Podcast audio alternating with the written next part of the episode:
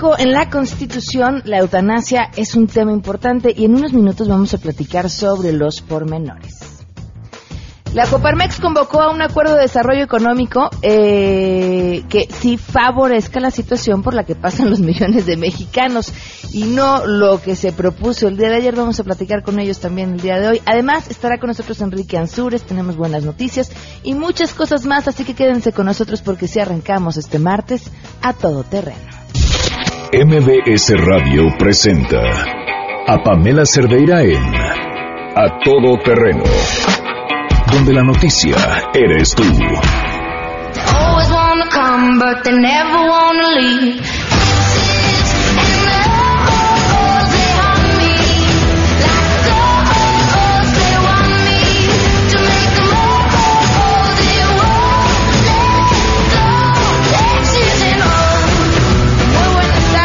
Por acompañarnos a todo terreno en este martes 10 de enero del 2017. Soy Pamela Cerdeira. Los invito a que se queden aquí hasta la una de la tarde.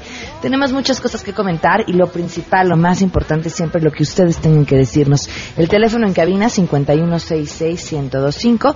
Además, el WhatsApp 5533329585. El correo electrónico a todoterreno.mbs.com y en Twitter y en Facebook me encuentran como Pam Cerdeira. Eh, vamos a arrancar de una vez eh, con la información porque tenemos, como les decía, muchas cosas para el día de hoy. Vamos con mi compañera Angélica Mel.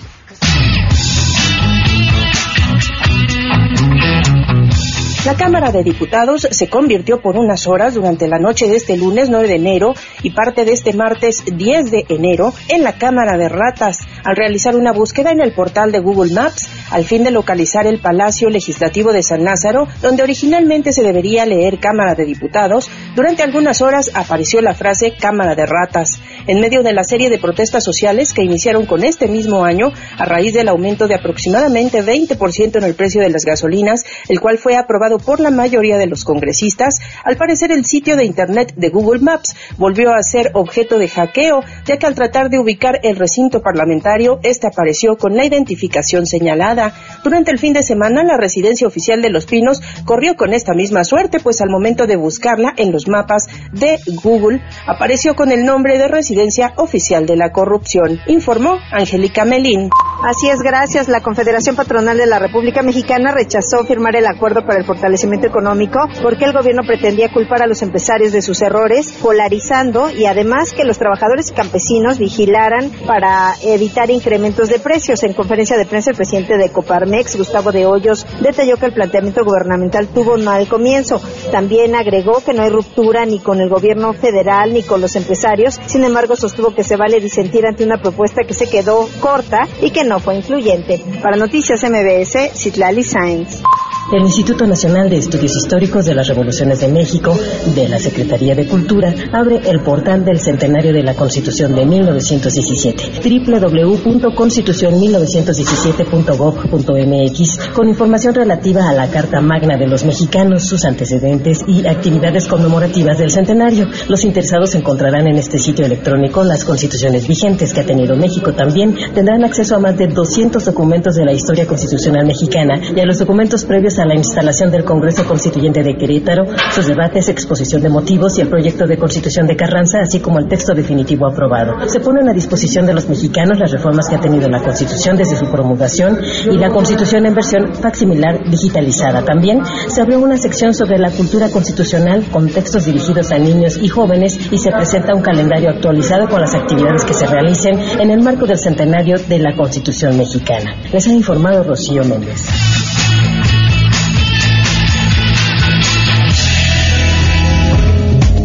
Oigan, y justamente sobre este tema de los mapas en Google y la pues la bromita que algún usuario ha hecho a través de cambiar los nombres eh, de la cámara y por supuesto de los pinos, eh, ¿qué es lo que tiene que decir Google al respecto? Les leo parte de este comunicado. La mayoría de los usuarios que editan nuestros mapas realizan grandes contribuciones como agregar lugares que nunca antes habían sido mapeados, nuevos negocios o cambios de direcciones. Ofrecemos disculpas por este contenido inapropiado creado por un usuario que ya hemos removido aprendamos de estos incidentes y constantemente mejoramos la manera en la que detectamos, prevenimos y damos atención a los listados incorrectos. Hasta ahí lo que tiene que decir Google. Y bueno, yo pregunté, ¿y, lo identificaron? ¿Y quién fue ese usuario? Pero pues ya no, no nos han querido dar mayor información. Sería interesante saberlo, digo ya nada más por el mero, mero dato curioso. Eh, resulta también una forma de protesta. Vamos con las buenas noticias.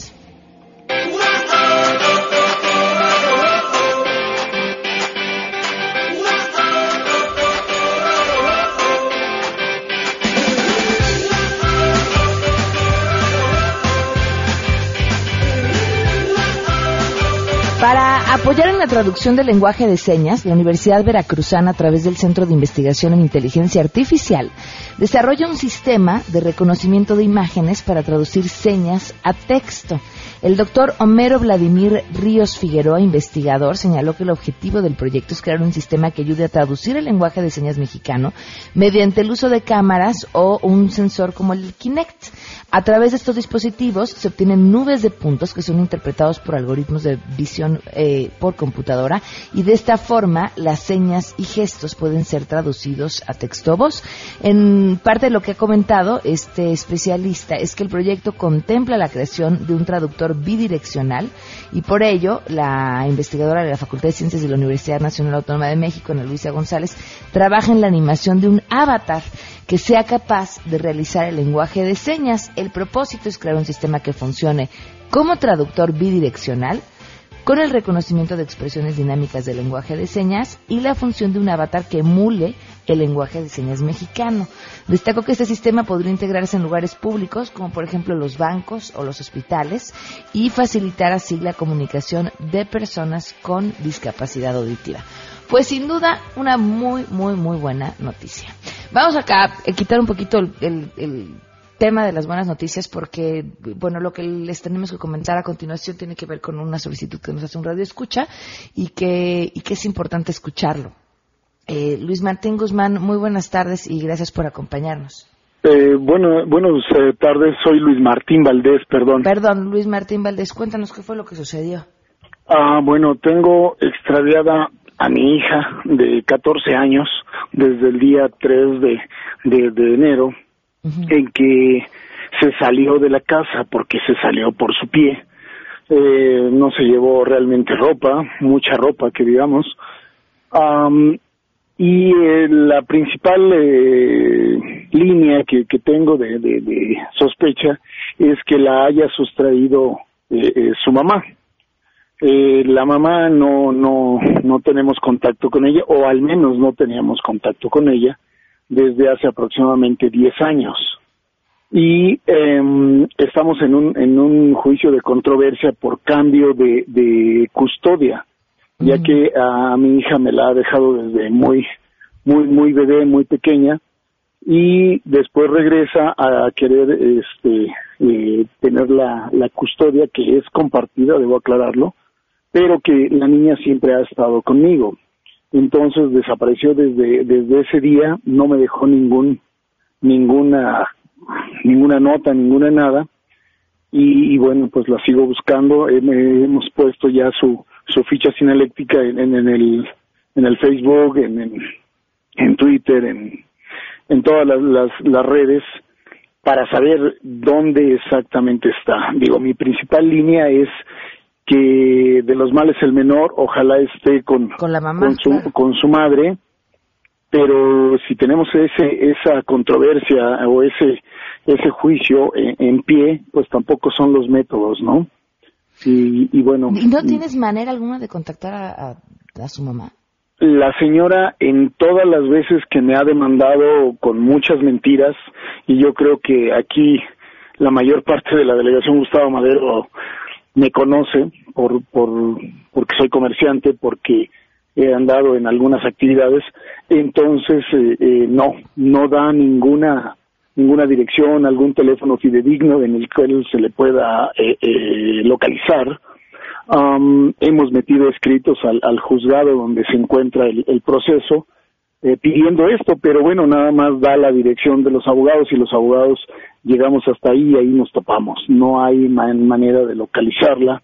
Eh, en el Facebook debo decir también que al día de ayer, eh, por eso es que me da esa impresión, al día de ayer más o menos a las 5 o 6 de la tarde, eh, una de sus amigas de la secundaria dijo que había posteado un, chiste, una cosa ahí en, el, en el Facebook, pero no me contesta el teléfono, no me contesta mensajes, eh, no me contesta nada. Entonces, ya son seis días hoy y, verdaderamente eh, tal vez esto que me dijo la, la, compañera me, me, me da cierta paz, pero no la tranquilidad de saber exactamente dónde está. Pues sí, como dices, ojalá, ojalá sea con su mamá con quien esté, pero mientras tanto, pues no puedes eh, escatimar en, buscarla y, saber qué, qué, ha sido de ella. Vamos a compartir a través de nuestras redes también la imagen de tu hija porque, bueno, es importante y será así mucho más fácil para el público identificarla. Hombre, muchísimas gracias. Yo agradezco a, todos los eh, amigos y demás que, perdón, que, que me están ayudando. Digo, mi hija siempre ha estado conmigo, conmigo ha estado fuera de mí dos meses, pero de, ahí en más siempre, siempre para todos lados.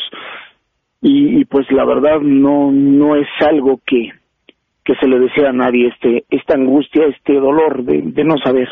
Claro. Muchísimas gracias, Luis Martín. Al contrario, mil, mil, mil gracias a todos. Hasta luego. Hasta luego. el día con 16 minutos. Vamos a una pausa y continuamos. Más adelante, a todo terreno. ¿Qué fue lo que se aprobó la nueva constitución de la Ciudad de México que tiene que ver con el derecho a la eutanasia? Platicaremos con ello al regreso. Si te perdiste el programa A Todo Terreno con Pamela Cerdeira, lo puedes escuchar descargando nuestro podcast en www.noticiasmbs.com. Pamela Cerdeira regresa con más en A Todo Terreno, donde la noticia eres tú. Marca el 5166125.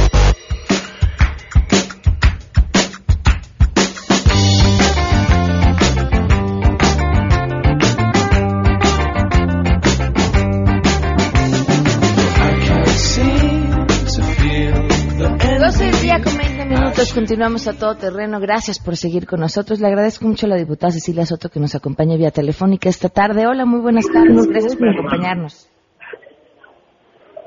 Bueno, Cecilia. Bueno, ¿qué tal? Muy buenas tardes. Gracias por acompañarnos.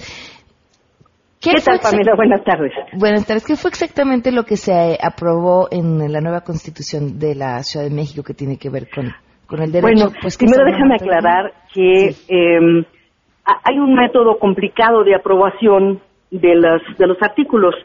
Se aprobó em, en el se, aprobó una reserva que eh, planteaba la muerte digna. Eh, pero a la, esta reserva a su vez tiene que pasar por votación calificada y ahí no se aprobó.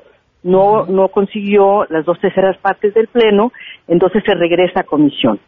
Eh, la, la, muerte digna lo que busca es ir un paso más allá de la voluntad anticipada que ya está en la ley del Distrito Federal, que es que alguien puede decir, estando en plenas facultades, eh, en caso de que se prolongue innecesariamente mi vida con aparatos médicos, yo pido que eh, doy autorización al médico para que se desconecten los aparatos. Esa es la voluntad anticipada. La muerte digna lo que plantea es la posibilidad de avanzar hacia eh, la eutanasia. La eutanasia está prohibida en el Código Federal eh, abiertamente, entonces era una manera de, digamos, plantear el debate sobre la posibilidad de que alguien eh, le pida a, a, un médico que ya no prolongue su vida.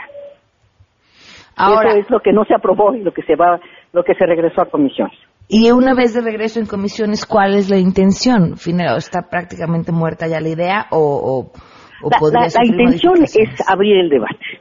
Abrir el debate. Es decir, está expresamente prohibida en el Código Federal. Ahora, eutanasia quiere decir buena muerte. ¿no? De tanatos, de quiere decir buena muerte. Que es lo que es, digamos, la, la, la las palabras con las cuales se redactó la propuesta del diputado Jesús Ortega, que es por una muerte digna. Es decir, que alguien ejerza la última de las libertades individuales, que es la libertad de decidir cuándo muere en caso de una enfermedad prolongada. ¿no? En medio de, este debate, ¿cuáles serían los puntos a favor eh, o apoyando la eutanasia? Bueno, los puntos a favor precisamente es el ejercicio último de la libertad. Uno no puede decidir cuándo cuando nace, pero sí puede decidir eh, cuándo ya no quiere que se prolongue de una manera artificial su vida. Le agradezco también a Kenia López que nos acompaña vía telefónica. Eh, era importante también escuchar pues el otro punto de vista eh, justamente en, en, contra de esto que como nos dices, bueno, se regresa con... primero déjeme saludar a Kenia, que es Por favor. colega estupenda. Hola, ¿qué tal? ¿Cómo están? Buen día. Buena tarde ya. Buenas tardes, Kenia. Gracias por acompañarnos. Bueno, y te escuchamos a ti. Sería importante escuchar la, la contraparte sobre este tema. Bueno, efectivamente, mira, la posición que históricamente el Partido Acción Nacional ha desarrollado es que pues eh, hay que hablar más de la vida, digamos, en términos de su dignidad. Y lo que ya nosotros hemos aprobado, que ya, de, digamos, estaremos esperando a la integración del dictamen del constituyente, es justamente lo que dice el artículo, y me voy a permitir leerlo, eh, si gustas, para poder tener claridad en el artículo.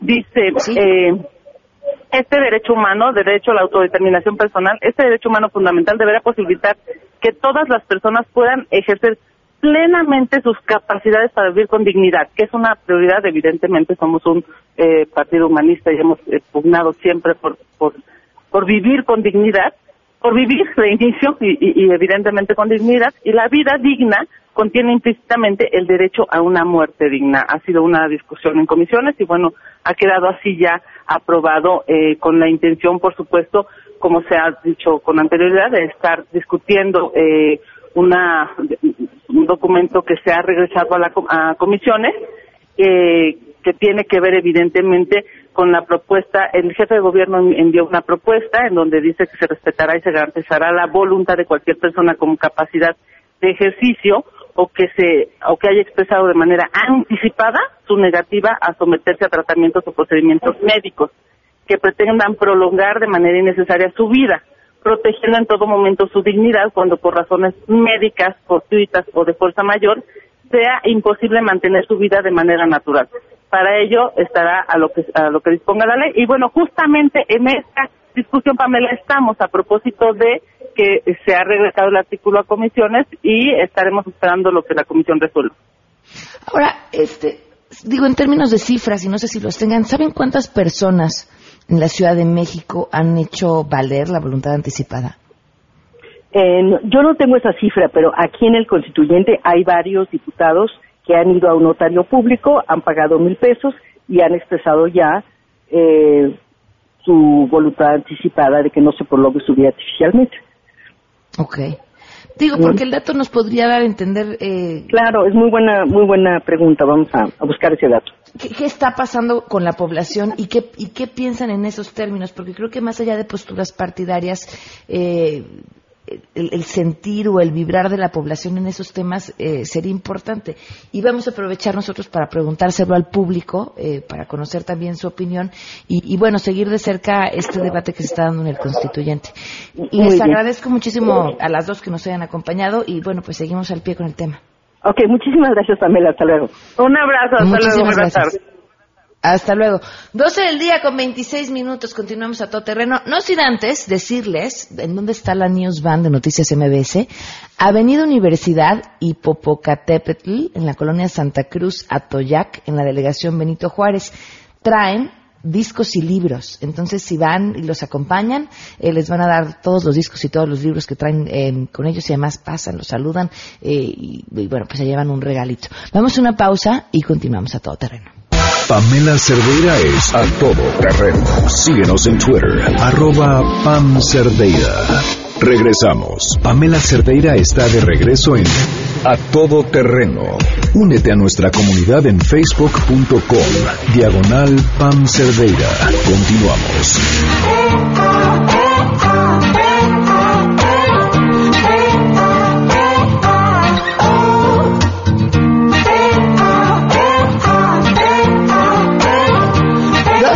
Con 32 minutos. Continuamos a todo terreno. Muchísimas gracias por eh, ponerse en contacto con nosotros, a los que nos escriben a través de eh, WhatsApp, a través de, Twitter, también a través eh, de Facebook. Muchísimas gracias. Aquí estoy listísima para estar atenta a sus comentarios. Bueno, pues el día de ayer se presentó el acuerdo para el fortalecimiento económico y la protección familiar, un acuerdo entre el gobierno de la República y organizaciones empresariales, sindicales y de productores del campo. Esto eh, es parte de lo que dice el mismo documento en el contexto de condiciones inciertas, adversas perdón, de condiciones internacionales adversas e inciertas y conscientes de la importancia de atender en un marco de diálogo y de respeto la problemática derivada del incremento internacional de los precios del combustible y de una compleja coyuntura internacional y nacional. Coincidimos en la importancia de avanzar en todas aquellas medidas que contribuyan a la estabilidad económica y social del país. Eh, la inversión, el empleo, el ingreso, el bienestar de las familias mexicanas y una serie de acuerdos que, bueno, más adelante platicaremos a detalle, pero desde la Coparmex la, la respuesta fue ese acuerdo no, no así, eh, no con esa premura, no, no de esta forma, no culpando a los empresarios de los males del país. Le agradezco a Jesús Padilla Centeno, titular de la Coparmex en la Ciudad de México, nos acompañe. Gracias por acompañarnos, muy buenas tardes. Pamela, muy buenas tardes. Un saludo a todo tu auditorio. Muchas gracias por el espacio. Eh, bueno, de entrada, ¿qué fue lo que los motivó a, decir que no a este acuerdo el día de ayer? Bueno, ha habido diversos pronunciamientos por nuestro presidente nacional en torno a la premura con la que se fueron cocinando los acuerdos y que es evidente que durante el fin de semana hubo diferentes disensos, no solamente de la Coparmex, sino de, otras entidades empresariales, pero que al final no logramos el consenso suficiente para que dos horas antes del pronunciamiento la Coparmex estuviera de acuerdo con lo que ahí se planteaba como en muchos casos, sí, como en muchos casos hemos señalado, no, no siempre coincidimos con las posturas del gobierno. ¿Qué les hubiera gustado que incluyera este acuerdo que no incluye? Eh, mira, no es tan incluyente en tanto que no tomó en cuenta, como en otras cosas ya ha habido una queja ahí de, del presidente de la CONAGUA en este momento, no es tan incluyente en cuanto a que no se toma en cuenta eh, la participación de, de grupos sociales relevantes de los partidos políticos y creemos que eh, por la importancia que reviste este tema, donde tenemos un, brote casi de estallido social, donde el aumento de la gasolina ha sido la gota que derrama el agua, pues es insuficiente salir con un pronunciamiento tan rápido a señalar que con un acuerdo de estos alcances las cosas se puedan corregir. Eh, me llama la atención una, este sentimiento como de decir se está culpando de todo a los empresarios. en qué parte lo sienten así? No, parecía el documento en su inicio así lo planteaba. Eh, pedir que el, sector empresarial del país se apriete el, cinturón, así como la población, nos parece un tema totalmente incongruente e inadecuado cuando quien ya sabía que esto iba a suceder era el propio gobierno y no tomó ninguna previsión al respecto. No se le puede pedir más castigo, más sacrificio al pueblo ni al sector empresarial cuando el gobierno no ha tomado las medidas pertinentes para ser más austero, más eficiente y más transparente. Ahora, han presentado ustedes una propuesta distinta. ¿Qué incluye? Sí, se ha hecho una presentación precisamente el día de hoy, donde estamos hablando del acuerdo que México necesita. Pensamos que se necesita eh, un equilibrio diferente, evidentemente ser mucho más incluyente, escuchar a todas las voces, se puedan definir metas cuantificables, concretas y calendarizadas, y que puedan escucharse cualquier propuesta desde la sociedad. Evidentemente el tema de impulsar la economía familiar y la creación del empleo digno implica que todos estemos en la misma frecuencia. Entre otras cosas, he solicitado la eliminación de 37 programas sociales que, de acuerdo a la Coneval, están duplicados y esto representa más de 200 mil millones de pesos que, dicho de otra manera, pues ni siquiera ha podido actuar en contra de la pobreza. Hay que establecer un mapa de ruta puntual de acciones muy concretas y, definir eh, mecanismos de colaboración donde sintamos que verdaderamente hay voluntad de parte del Ejecutivo federal para que esto pase. ¿Les parece que este acuerdo es únicamente un ejercicio de relaciones públicas? Nos parece que es un esfuerzo mediático, que es insuficiente de acuerdo a la circunstancia que encontramos.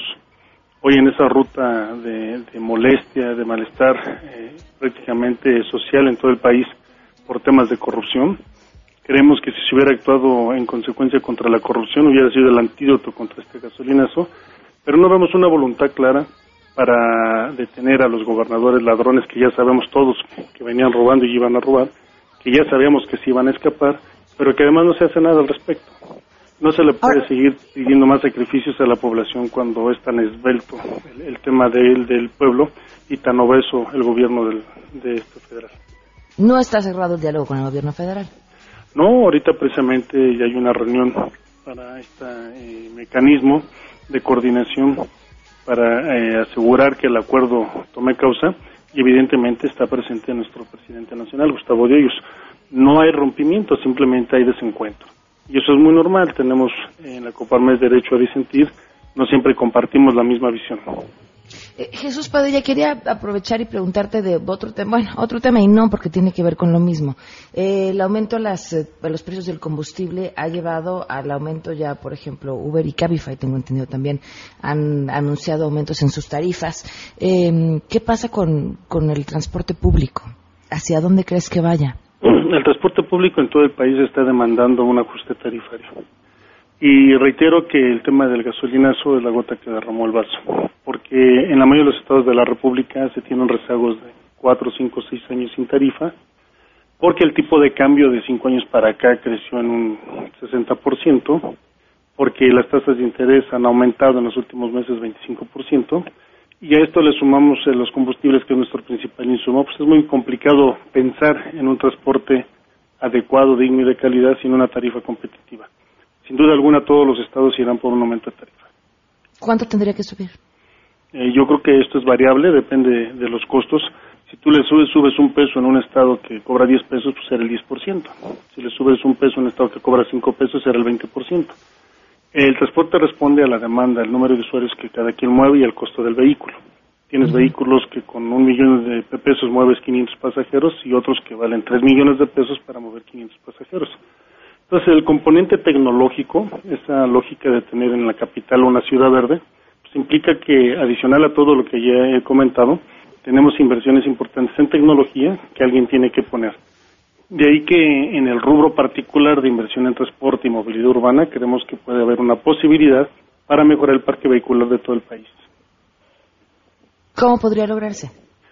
Porque se anunció entre, entre otros rubros ¿sí? Eh, impulsar el tema de la modernización y sustitución del parque vehicular en las zonas urbanas del país, que señalado tal cual por el pronunciamiento, no es un tema que le toque a la federación, pero que tiene que ver con la competitividad de las ciudades y con la calidad del aire de las mismas.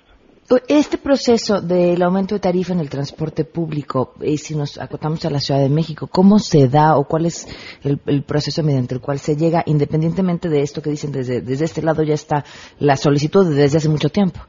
Sí, eh, por ley cada año, en, primer, en el primer trimestre del año tienes que hacer tu solicitud, sí, con la propuesta de tarifa técnica y tarifa al usuario.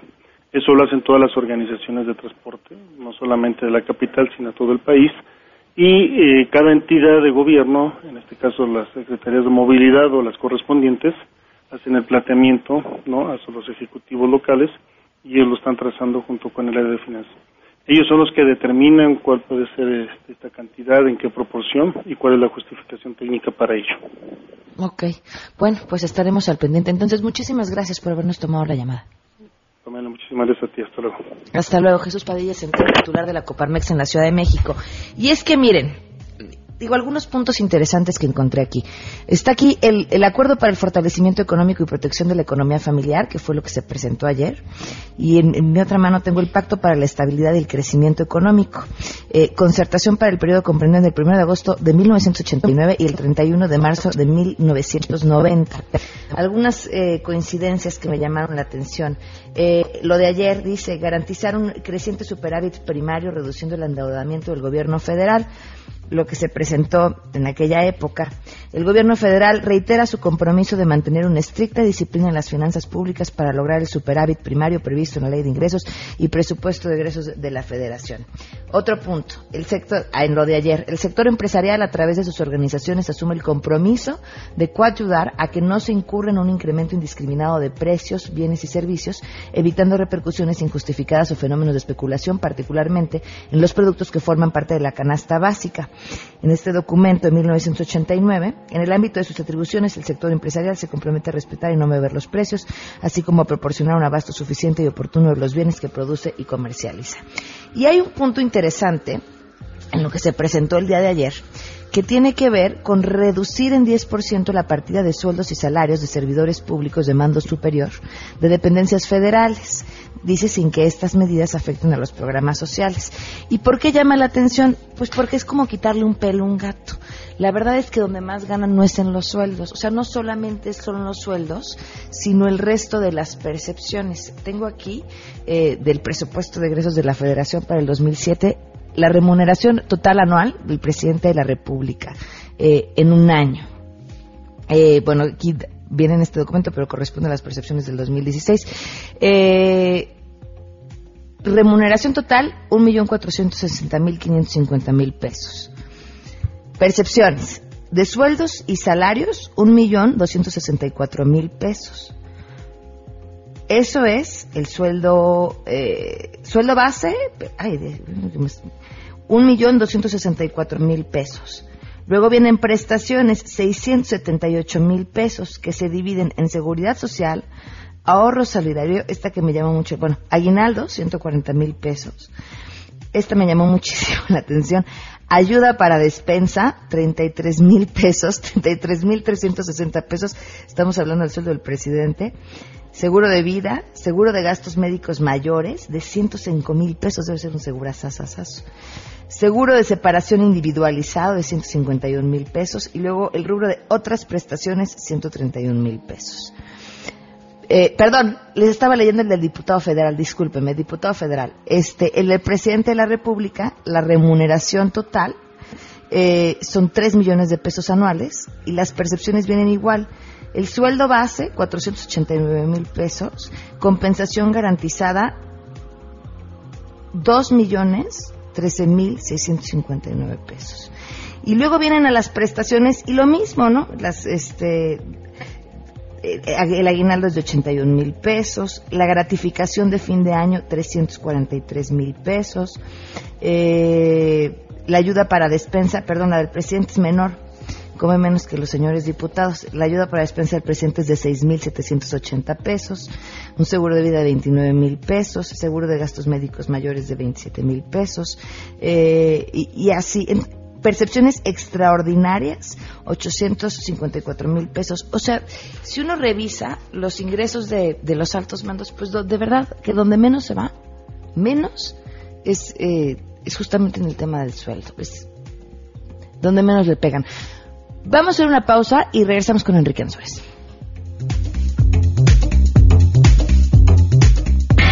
Si te perdiste el programa A Todo Terreno con Pamela Cerdeira, lo puedes escuchar descargando nuestro podcast en www.noticiasmbs.com.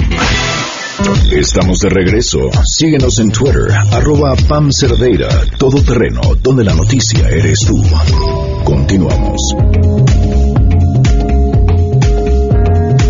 12 del día con 46 minutos. Oigan, recordarles, si están buscando una opción para no solamente estudiar, sino además tener un amplio campo laboral, la Universidad Tecnológica Americana les ofrece estudios más actualizados para licenciatura en interpretación y traducción. Es una carrera en la cual se gradúan logrando una efectiva traducción de textos en tres idiomas y además a las primeras 50 personas que se inscriban les van a dar una beca del 100% en inscripciones durante toda la carrera. 52 64 85 20 es el número o registrándose en uteca.edu.mx. Si se registran en uteca.edu.mx, automáticamente les llaman y se ponen en contacto con ustedes.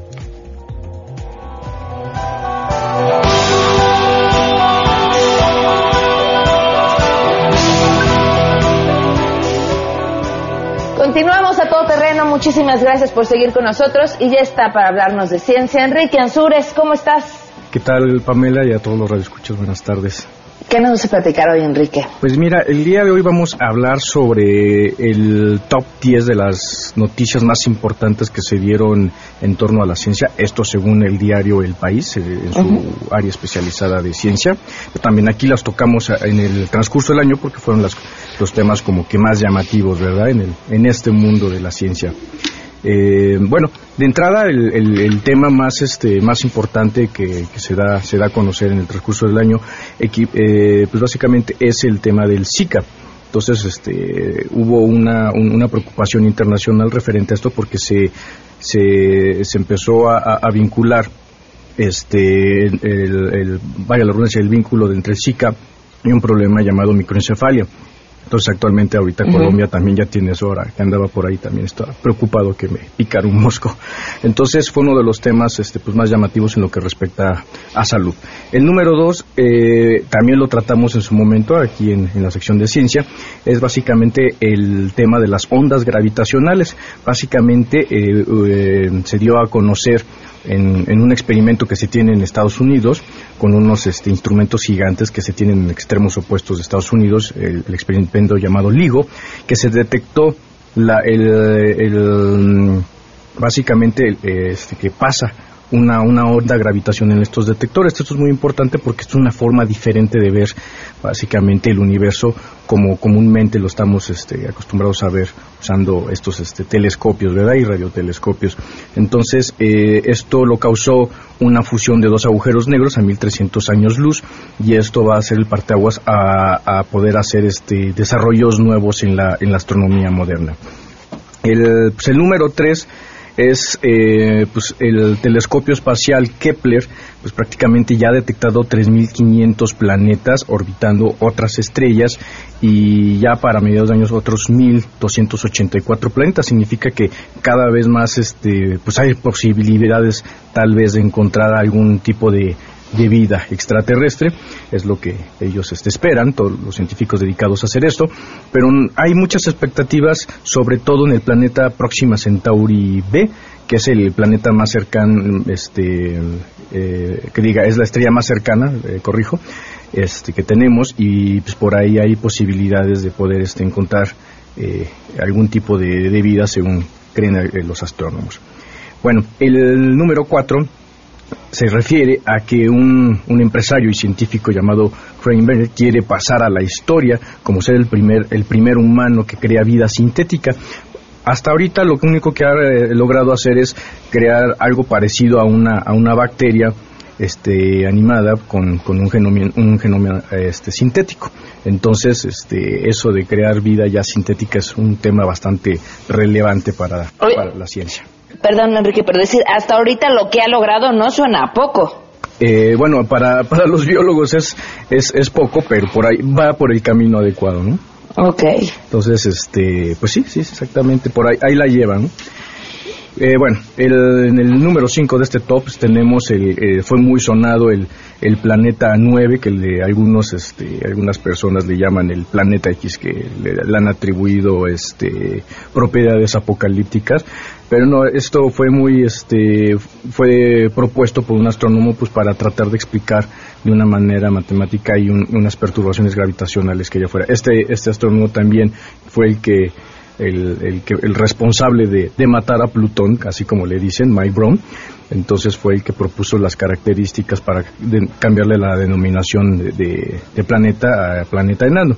Entonces este, se, confundió mucho la información de que se había este, encontrado otro, otro planeta y algunas estas personas este, que no no están muy bien informados, piensan que es un planeta mítico que le llaman planeta X y que podría, ya sabes, ¿no? hacer algunas cosas este, destructivas para nosotros. Pero no, esto fue más que nada para tratar de explicar algunas este, cuestiones este, planetarias en, el, sistema solar, ¿no? Pero no, no fue así. Pero fue un tema muy polémico, que de hecho lo tratamos en su momento en, el programa.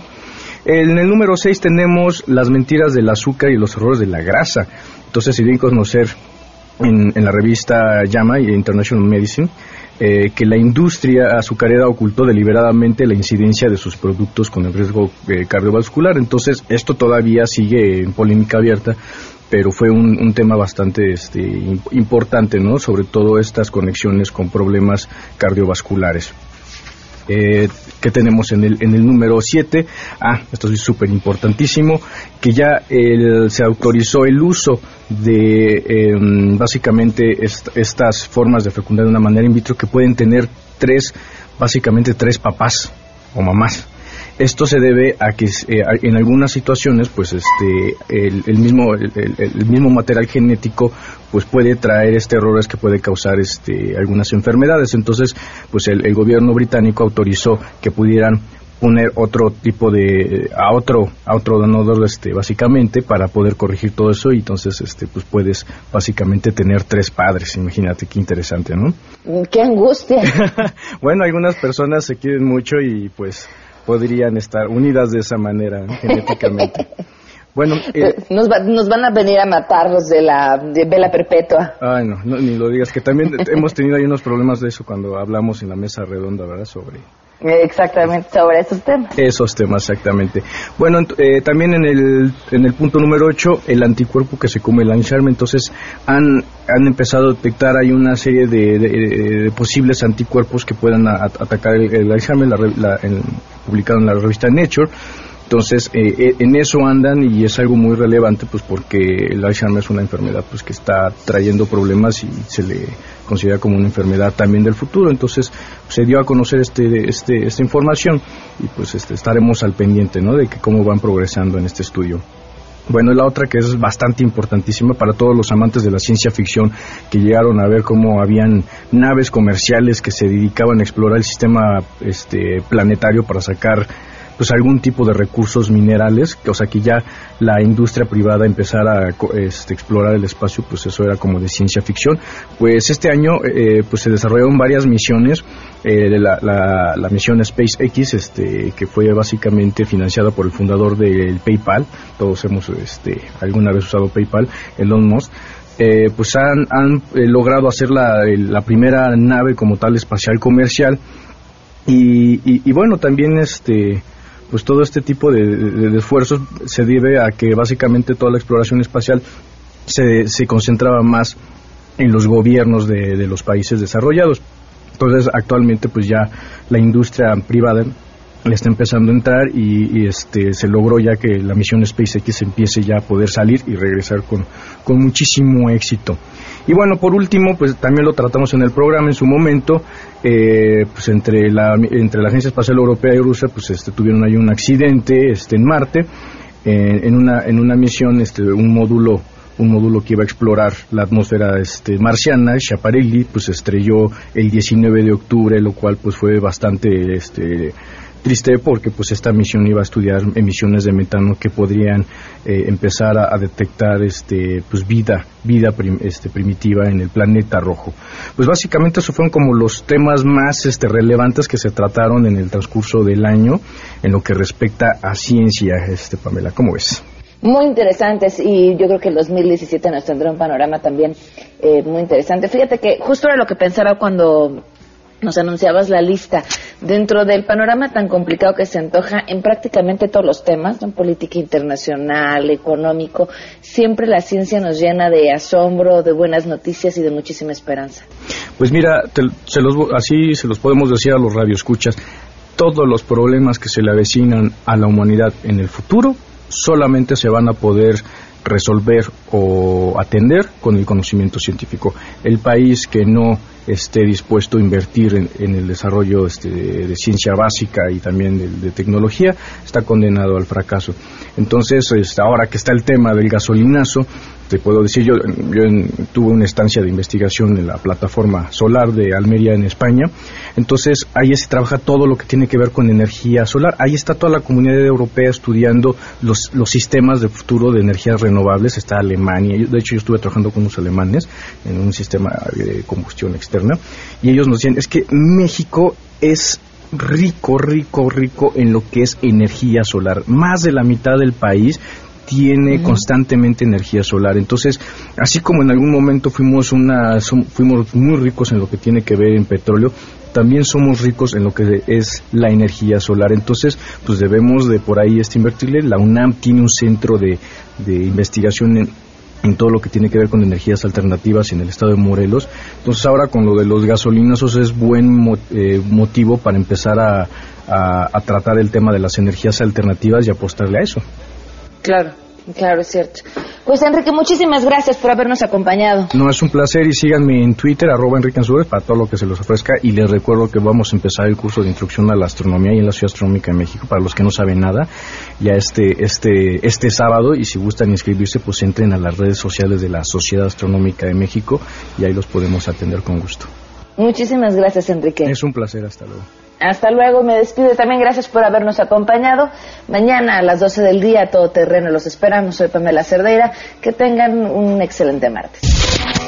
MBS Radio presentó a Pamela Cerdeira en A Todo Terreno. Te esperamos en la siguiente emisión, A Todo Terreno, donde la noticia eres tú. MBS Radio, en entretenimiento, estamos contigo.